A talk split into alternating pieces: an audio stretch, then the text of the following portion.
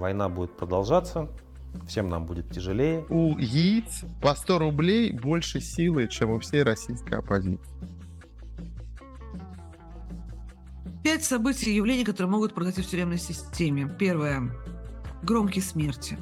Последняя соломинка непременно будет. Вопрос только в 23-м, 24-м году, в 25-м или в 27-м. Не бойтесь смерти, потому что после смерти начинается самое интересное. Вообще не бойтесь. Нас ожидает много радости.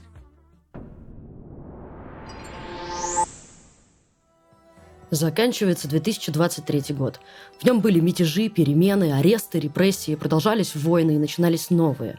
Мы решили спросить у гостей нашего канала и ваших любимых героев, каким для них стал этот год, а главное, чего нам стоит ждать в 2024. Пожалуйста, подпишитесь на наш канал, нажмите на колокольчик и поставьте лайк. Это поможет в продвижении видео. У нас э, Видимо, это будет традицией. А, в прошлом году, 25 декабря, каждый писал на бумажке ответы на вопросы про следующий год. Я написал, что он будет унылый. Вот, и он получился унылым. Ну, кроме изменений в семье, прекрасно. Вот, политически он абсолютно унылый. И а, мне жалко, что у нас не получилось ни объединения оппозиционного, ни выработки э, какой-то общей хотя бы стратегии, какого-то вида, ни одного общего совместного дела, ни одного документа, ни одного заявления общего. Несмотря на то, что там мысли чувства очень многих совпадают, вот, э, это все не получилось. Все занимаются внутривидовой борьбой, и поэтому я пытаюсь брать все больше и больше дистанцию от вообще какого-либо диалога, э, в том числе с людьми, к которым я уважительно и хорошо отношусь. Вот, э, во всяком случае, публичного диалога. Вот. Э, пока все как-то бессмысленно. У меня в мозгу этот год э, чудовищного застоя, э, чудовищного отката и превращения России вот в такой э, омут на реке, где образуется контртечение против нормальных исторических трендов. Россия возвращается опять в совок, и чрезвычайно этим обстоятельством довольна. Во всяком случае, если послушать Путина. И это есть повод для, с одной стороны, Э, разочарования в собственной стране. А, а с другой стороны, ну да, мы это уже не раз проходили и всегда знаем, что это кончается плохо, но не сегодня и даже не завтра. А расхлебывать будут следующие поколения. И, и вот это ощущение предсказанности, предсказуемости, неинтересности и застойности э, для меня с этим годом будет ассоциироваться, наверное, до конца жизни. Меня попросили дать прогнозы на следующий год коротко. Вот э, что, с моей точки зрения, произойдет в следующем году, в 2024. Я вот мысленно как-то подумал об этом понял, что отстойные у меня прогнозы. Давайте по пунктам. Война будет продолжаться, всем нам будет тяжелее. Э, в первую очередь украинцам, также нормальным людям, которые остались в России, будет тяжело. Э, иммигранты, значит, будут продолжать сидеть на чемоданах и надеяться, что все образуется, хотя таких все меньше и меньше. И э, постепенно нас всех захватит чат GPT вот, э, и значит, генеративные нейросети. Надеюсь, что Трамп не будет президентом, но тоже как бы шанс такой, к сожалению, есть. Да, ну и в России, мне кажется, все, все кто шевелится, все, у кого нет справки, что они певец-шаман – они все станут иноагентами и экстремистами. Ну, еще так, я думаю, несколько тысяч человек, представители творческой интеллигенции. Это был очень грустный год. А, грустный, потому что а, в 22-м я приняла то, что основная моя сфера работы, собственно, русские заключенные, массово уходят на фронт. И уже в 23-м я работала с этой данностью, что заключенные уходят на фронт, а в 23-м начали уходить те, кто не собирался уходить.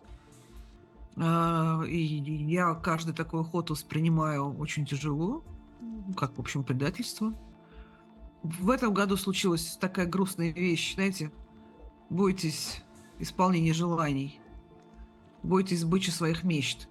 Сбылась вековая мечта правозащитника. Русские тюрьмы и колонии разгрузились на треть. Черт возьми, не такой ценой. Не ценой отправки заключенных на фронт. Это был год такой полной переориентации работы на э, украинцев, прежде всего гражданских, которые находятся в местах лишения свободы в России. Это был год, когда мы работали и продолжаем работать с похищенными украинскими заключенными, почти 3000. Их похитили в ноябре прошлого года. И вот на сегодняшний день ушло примерно 180 человек. Ну, в общем, фактически все они продолжают сидеть в России. И зачем-то забрали пожизненных заключенных, а не в Мордовии. Наверное, самое радостное в этом году то, что мы остались живы. Живы люди, которые сейчас нас записывают и транслируют. Живы зрители. Это уже много. Это уже много. И, пожалуй, это главное пожелание на 24 год. Выжить. А, выжить во время, которое многие называют Третьей мировой – не знаю. Выжить во время, когда далеко не нулевая опасность ядерной катастрофы. А выжить и желательно сохранить рассудок. А, но это уже, знаете, тоже просто роскошь.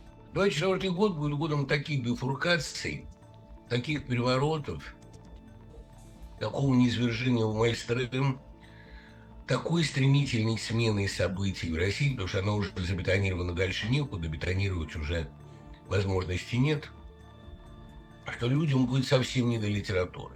Уже выборы э, в марте этого года приведут к целому потоку а, серьезных, опять-таки, ошибок, а, к выходу из-под контроля очень многих сфер русской жизни – та пленка, которая натянута на Россию, та кожура, в которую ее загнали, начнет лопаться, потому что Россия слишком большая, чтобы под влиянием людей бездарных и деградирующих э, усидеть. Как Пушкин писал, никак мне не спрятать всех моих ушей под колпак юродивого, торчат. Вот будет что-то подобное.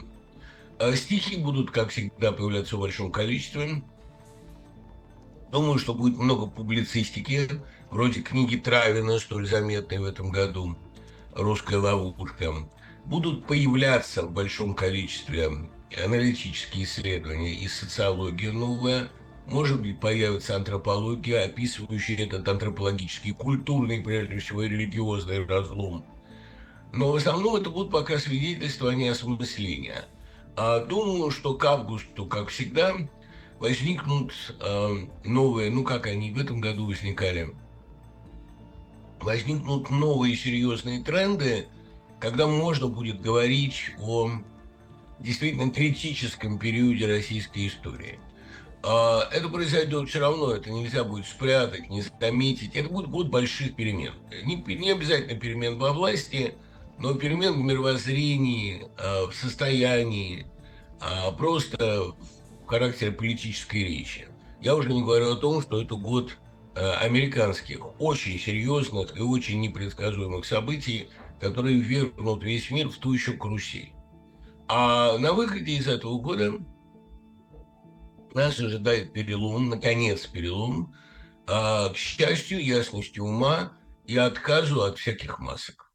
Я сказал, что по, по проигранный раунд, и то, что если Путин кто-то нанесет по Путину, а, по его рейтингу, по его власти удар, это будем точно не мы, а либо какие-то новые силы, либо новые мировые элиты, которые, вероятно, переизберутся через год и так далее. Вот. Это точно будем не мы, потому что мы уже показали, что мы не можем.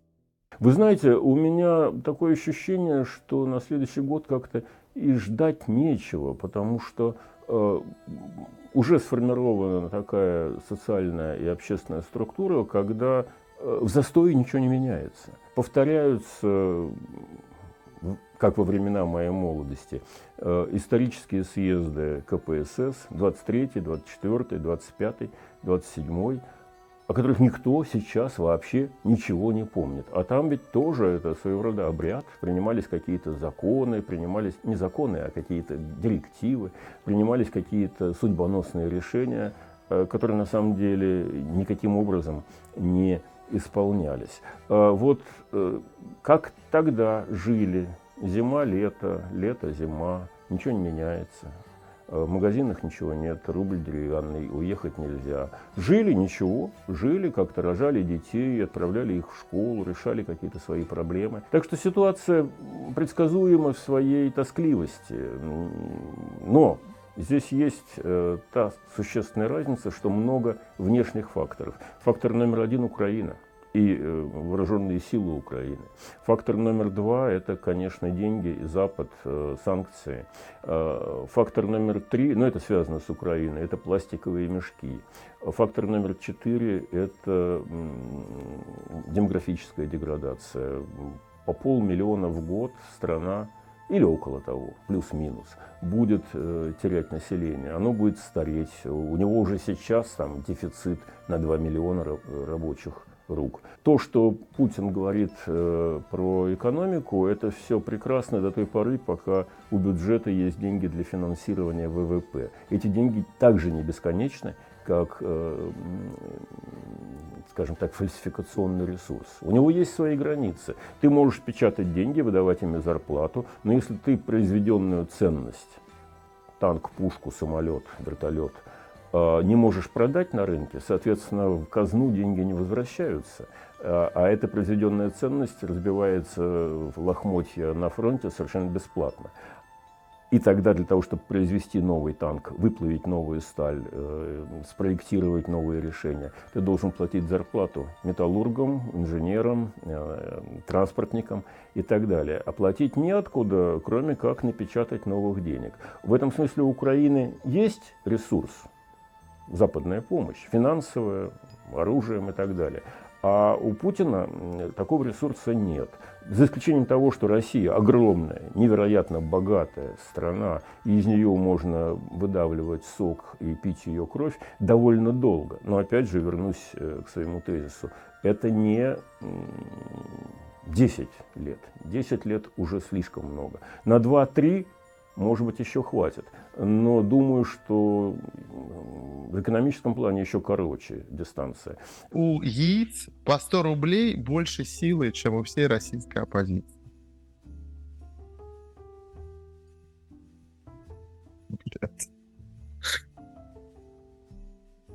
Ну, ну, яйца, подорожавшие 60 до 100 рублей, если Путину больше ущерба его рейтингу, чем мы все вместе взяты. Если, если опять-таки, если бы у меня была другая политическая а, а, публичная позиция, то вообще вот абсолютно логично было бы сейчас вообще все продать и поехать в Москву. И строить там туристическую деревню на, для внутреннего туризма, который прет изо всех ушей. Вот, если бы, ну да, если бы я не был политически пассивен, то вот год он идеален просто прошлый для этого. А, дело в том, что а, вообще есть э, в отношении прошедших двух лет и в отношении ближайшего будущего есть очень показательная иллюзия своего рода, которая предполагает, что однажды все это кончится, и мы магически на машине времени перенесемся в 23 февраля, и все будет дальше идти своим чередом. Россия будет а, Россия будет страной а, авторитарной, несправедливой, а, где очень много неравенства, где очень много коррупции, где политзеки в тюрьмах сидят. Но, в принципе, обычной страной таких стран в мире много. Будет нормальная жизнь, границы откроются, вот, можно будет слушать музыку, какую ты хочешь, и книги читать Акунина, например. Да, и на войну тебя не заберут, и убивать там не будут. Вот мне кажется, через два года сейчас как раз понятно, что эта иллюзия совершенно ни на чем не основана. Это такой типичный visual thinking, да, когда мы выдаем желаемое за действительное. И тот социальный процесс, который в России начался, там несколько процессов идет, но один из них заключается в том, что Путин постепенно, и я думаю, в ходе этих выборов мы это увидим, Путин постепенно э, отказывается от идеи того, что он как бы такой президент всех россиян. Что он на самом деле, хоть не все с ним согласны, но он всех представляет в таком американском стиле.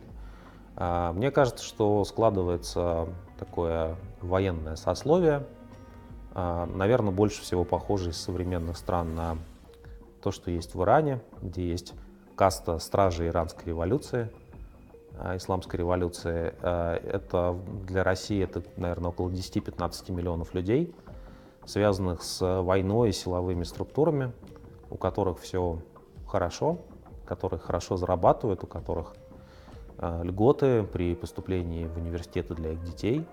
А, и эти 10-15 миллионов людей, особенно при продолжении сохранения нефтяной ренты, они готовы при помощи страха и насилия править над всеми остальными. А никакого в этом смысле путинского большинства, хотя его и будут рисовать, не только больше нету, оно просто и не нужно на этих выборах. А это выборы войны, которые делаются для тех, кто на войне зарабатывает.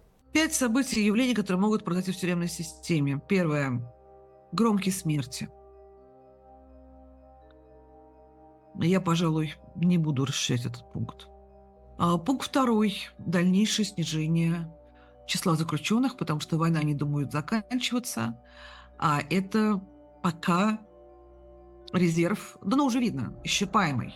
Исчерпаемый, а, но 1200 забрать еще можно – а пункт третий. Дно уже видно. Сажать будут больше. Пункт четвертый. Да, начнется э, и развернется очень большое строительство, ну и, соответственно, воровство, огромное воровство э, на оккупированных территориях. Это станет популярным местом командировок, популярным местом э, зарабатывание себе до седьмого колена. Э, так или иначе, э, будут скандалы и будет партизанская война э, с тюремными объектами, строящимися на территории оккупированной. Ну и пятый пункт. Я думаю, что грозит, э, тем не менее, увеличение числа политзаключенных не в связи с ростом протеста – а в связи с тем, что показатели не должны снижаться, должны увеличиваться. Поэтому сколько изменников Родины нашли в этом году, будет больше. Сейчас, да, во всем мире идет, продолжается волна а, популизма, в частности правого популизма, когда люди голосуют за то, чтобы вернуться фактически в понятный мир. Отчасти люди голосуют, а, если бы в России были бы честные выборы, я думаю, многие бы проголосовали бы за то, чтобы вернуться в 23 февраля, что, кстати, было бы не так уж и плохо, а само это политическое волеизъявление. Как это работает? А, понятно, что приходит, ну вот типичный пример, это новый аргентинский президент, который пришел на телешоу и сказал, что у него есть магический рецепт, как спасти Аргентину. А, в Аргентине действительно куча проблем социальных, экономических, инфляция огромная, деньги в спортивных сумках возят – как в 90-е. А, ну вот пришел человек и сказал, я вам сейчас все решу, я вот вы должны сделать вот это и вот это, а, я обрежу государственные расходы бензопилой, и будет Аргентине счастье. А пока вот на сегодняшний момент Хавьер Милей, новый президент Аргентины, ничего там а, сильно зарезать бензопилой не успел, то есть в смысле особых изменений мы не видим. Инфляция такая же, и песо никуда не делась аргентинской, хотя он обещал его отменить и заменить долларом. Но это типичный пример простого решения, которого все ждут. Когда же ты уже, парень, принесешь нам простые решения? В следующем году может вернуться Трамп. А, это будет тяжелое испытание для всего мира, а, потому что Трамп это тоже носитель простых решений, когда компромиссы не нужны, какой-то анализ ситуации тоже не нужен. Это такая типичная, безответственная, лихая политика, политика, построенная по модели шоу-бизнеса. Мне кажется, что ко всем безусловным заповедям блаженства и к десяти заповедям Нагорной проповеди наше время прибавило одну. Не бойся. Это единственный принцип, единственное правило, которое надо начертать на воротах любого внутреннего мира. Если вы чувствуете свою правоту, если сердце вам подсказывает такую реакцию, не бойтесь. Если вы чувствуете необходимым сказать или сделать то, что полностью выразит вашу позицию, не бойтесь. Страх подобен знаменателю. Он, чем он больше, тем меньше любая мысль, любая переживаемая эмоция, стоящая в числитель. Не бойтесь толпы, не бойтесь диктата, не бойтесь общего мнения, не бойтесь чужого осуждения, потому что умирать вам и спросят, что делали вы. Не бойтесь смерти, потому что после смерти начинается самое интересное. Вообще не бойтесь. Нас ожидает много радости. Ну, э, вот мне предлагают послать себе капсулу времени из этого года аж 24 мне, с одной стороны, нравится оптимистичность этой задачи. Она предполагает, что не будет ядерной войны, и мы, или, по крайней мере, мы окажемся, останемся в ней живы. Э, вот. И, соответственно, э, весь этот ритуал имеет какой-то смысл. Это уже очень большой уровень оптимизма. Э, я в целом тоже скорее согласен с претензией на оптимизм, но все же думаю, что это до конца мы здесь уверенными быть не можем.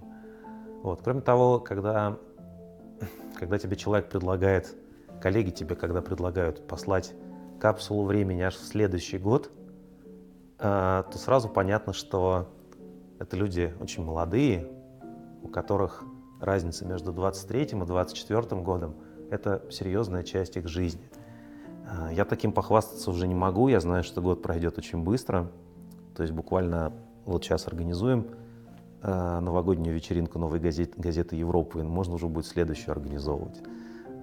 И так практически, как говорил Дмитрий Данилин, писатель такой в книге «Горизонтальное положение», Э, горизонтальное э, положение, встал, позавтракал, и опять горизонтальное положение. Так, в принципе, и год проходит. Но если чуть серьезнее говорить, э, я думаю, что уже, я думаю, что как, как бы поначалу, да, когда началась большая война, то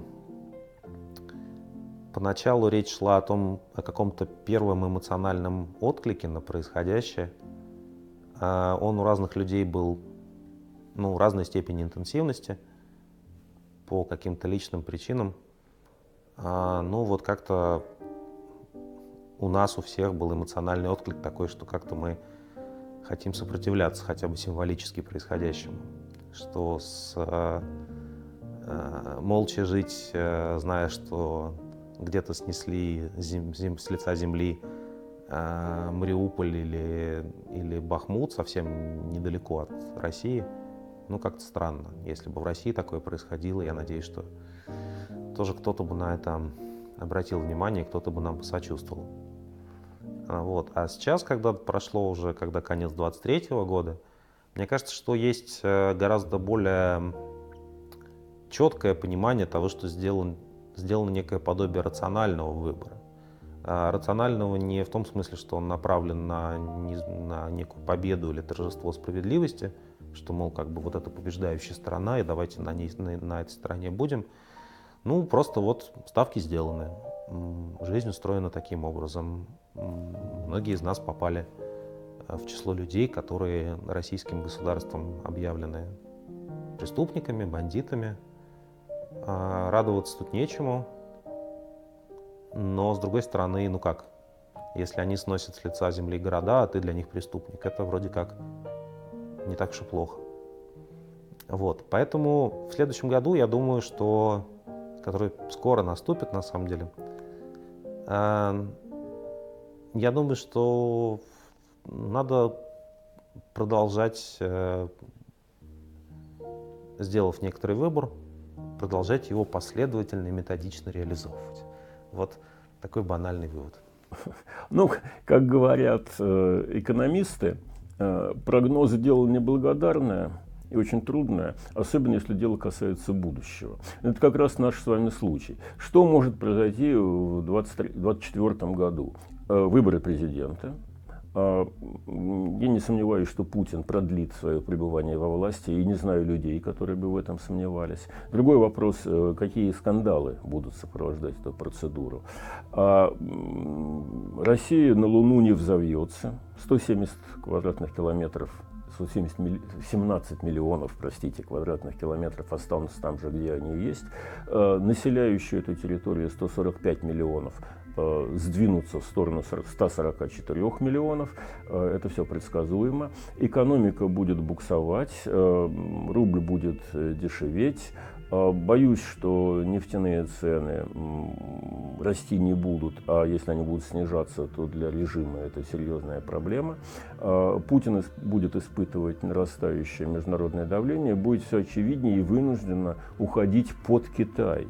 А При этом от Китая он будет зависеть гораздо сильнее, чем от Запада. А, Вполне могу себе представить ситуацию, когда китайские лидеры, друг Си, э, решат, что в этой ситуации крайне удобно взять и оттяпать кусочек территории на Дальнем Востоке. Никто э, в поддержку Владимира Путина в мире не выступит, а с точки зрения материального баланса у Китая совершенно очевидное преимущество, тем более, что почти все военные ресурсы брошены на Западный фронт.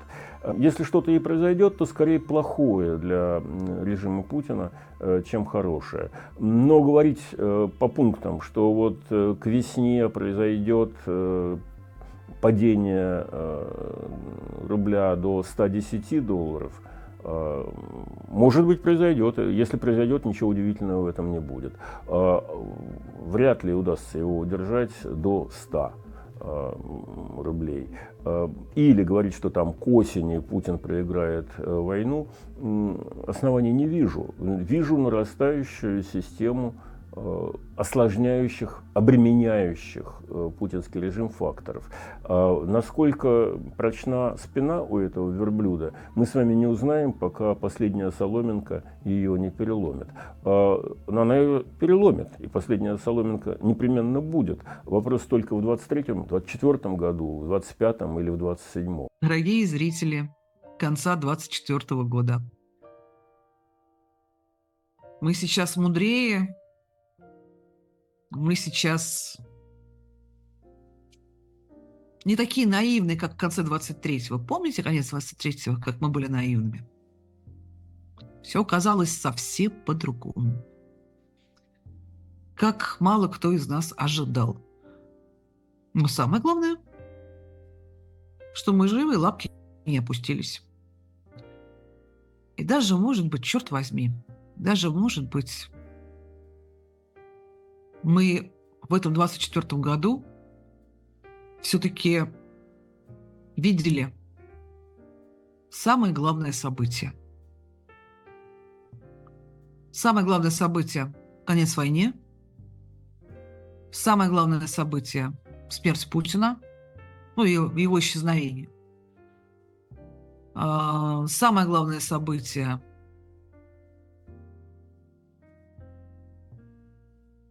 наверное, первое и второе вместе взятое.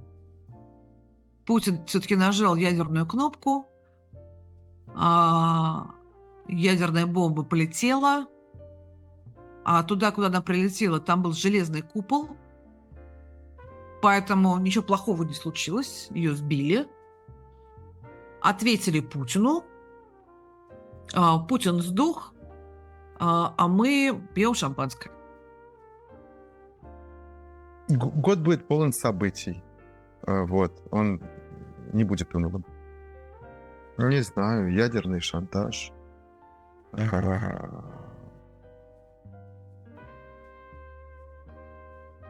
Ядерный шантаж. э, Потом, наверное, да, мне не хочется писать, говорить вперед. У меня есть прогнозы, они не очень приятные, не будем вербализи... делать никаких вербальных настроек. Мы же влияем как-то на людей, слово произнесенное, изреченное. Поэтому, пожалуй, не скажу.